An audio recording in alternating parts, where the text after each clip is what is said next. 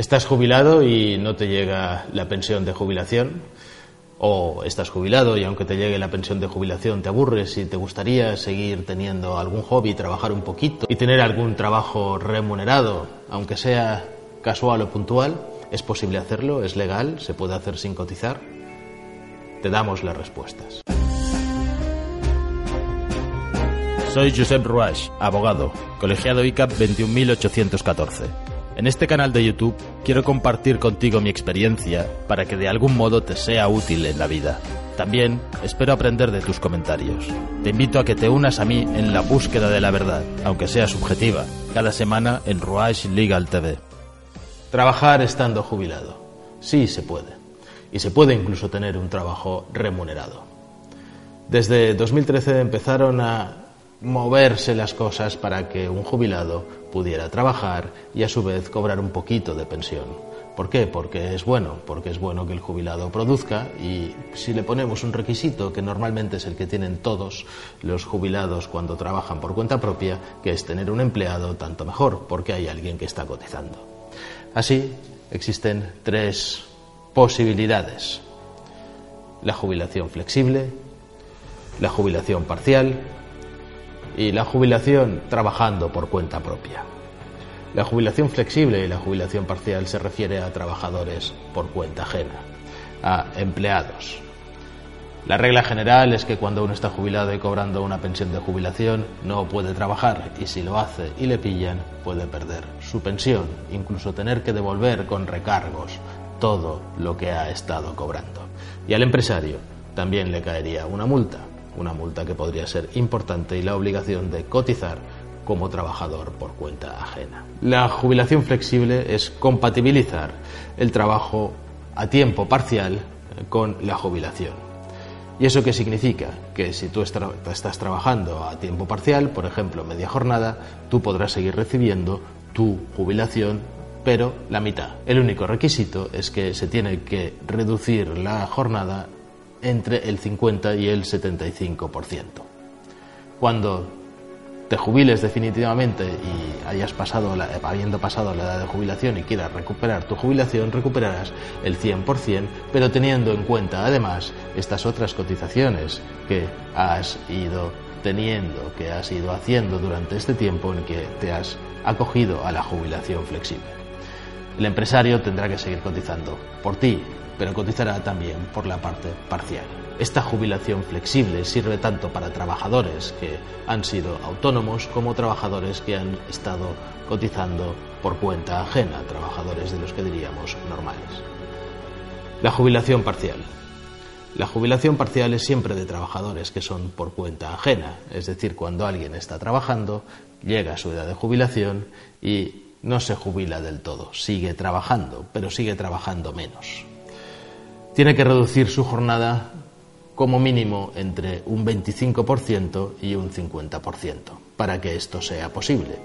Y se le reducirá su salario, pues también el 25, el 30, el 35 o el 50%, al igual que su pensión de jubilación que tendrá que solicitar y que será menor. También, igual que en el otro caso, todo el tiempo que siga trabajando, cuando termine y quiera jubilarse, le computará en el tiempo cotizado para mejorar lo que sería su posible pensión de jubilación. Pero tiene determinados requisitos y aquí existen dos modalidades. Una es aquella en la que el empresario, si tú te jubilas parcialmente, tiene la obligación de contratar a alguien. Se llama contrato de relevo. ¿Cuáles son los requisitos generales? Pues que el trabajador haya cumplido su edad de jubilación, que esté contratado a jornada parcial que reduzca su jornada entre un 25 y un 50% y que al menos tenga 15 años cotizados, dos de los cuales tienen que ser los últimos anteriores a la edad de jubilación, es decir, tienes que haber estado de alta y trabajando los dos años anteriores. En este caso, el empresario no tiene necesidad de hacer un contrato de relevo. La otra modalidad es cuando el empresario tiene que hacer un contrato de relevo de forma obligatoria. Y en este existen otros requisitos. Que el que esté contratado, no. Que el trabajador esté contratado a jornada completa, aunque sea a tiempo parcial, pero que la jornada que haga sea una jornada de tipo completo. ¿Qué quiero decir con esto? Uno puede estar contratado a tiempo parcial, pero significa que trabaja cuatro horas cada día. Pero también puede ser de otra forma, puede trabajar acumuladamente, jornadas completas y después tener más tiempo de descanso, de manera que su contrato al final en un mes trabajas una jornada completa, otro mes no trabajas y es como si tuvieras un contrato a tiempo parcial trabajando la mitad del tiempo.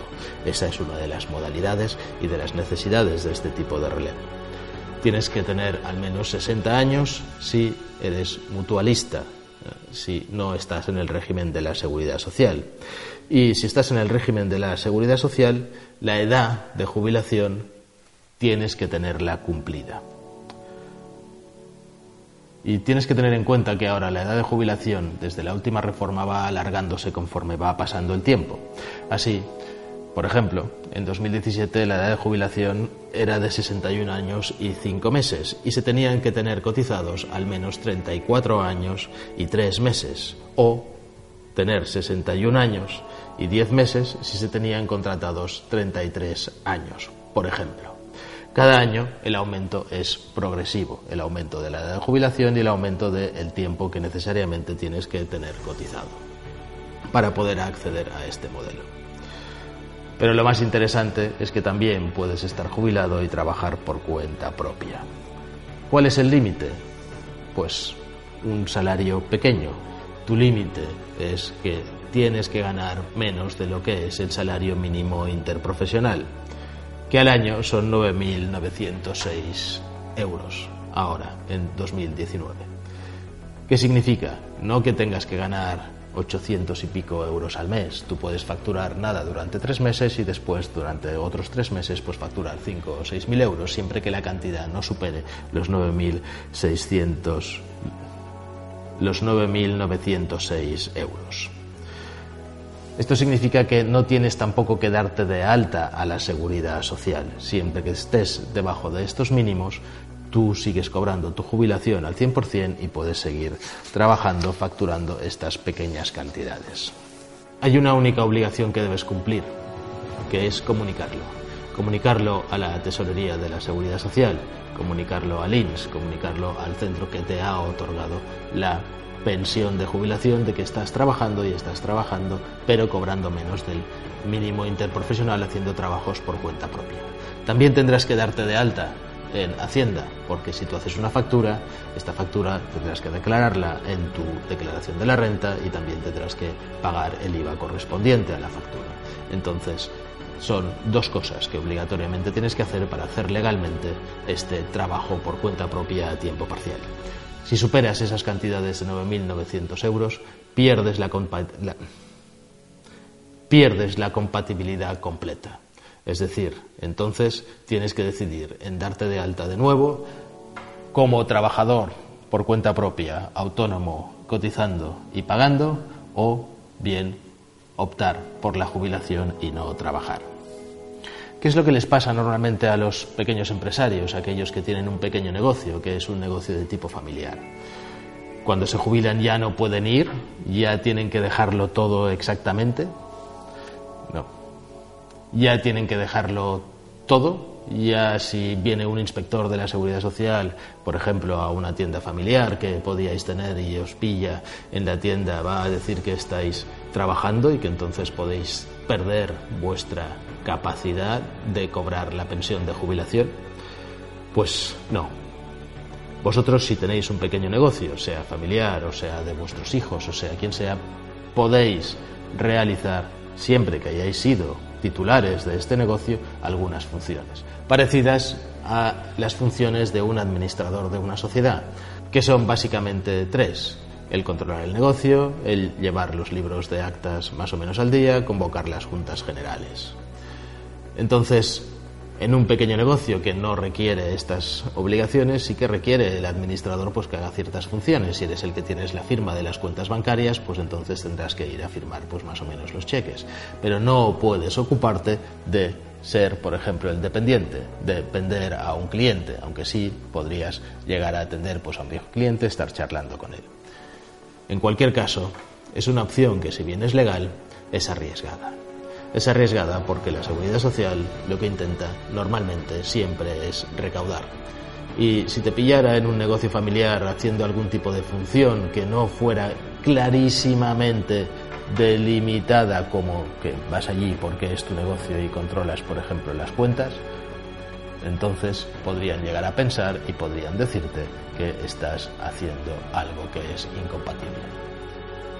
Yo no me arriesgaría, porque si lo pierdes, si te pillan trabajando, lo que te va a ocurrir es que te retirarán la pensión te darán de alta en la seguridad social, te pueden obligar a cotizar todo ese tiempo desde que te jubilaste como si hubieras estado trabajando, 300 y pico euros al mes como mínimo, o según la base en la cual estuvieras cotizando cuando te jubilaste, y podrían hacerte devolver todo el dinero que has cobrado.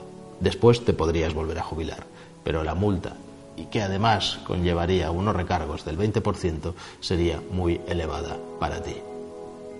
En definitiva, si se puede, puedes trabajar, pero no ganes nunca más de 9.900 euros al año y al mismo tiempo tampoco te arriesgues si tienes un negocio familiar a ir más que de vez en cuando por allí, echar un vistazo y volverte a casa. Si tienes que hacer algo que sea de tu negocio familiar, intenta hacerlo desde casa, aunque esto no debería habértelo dicho.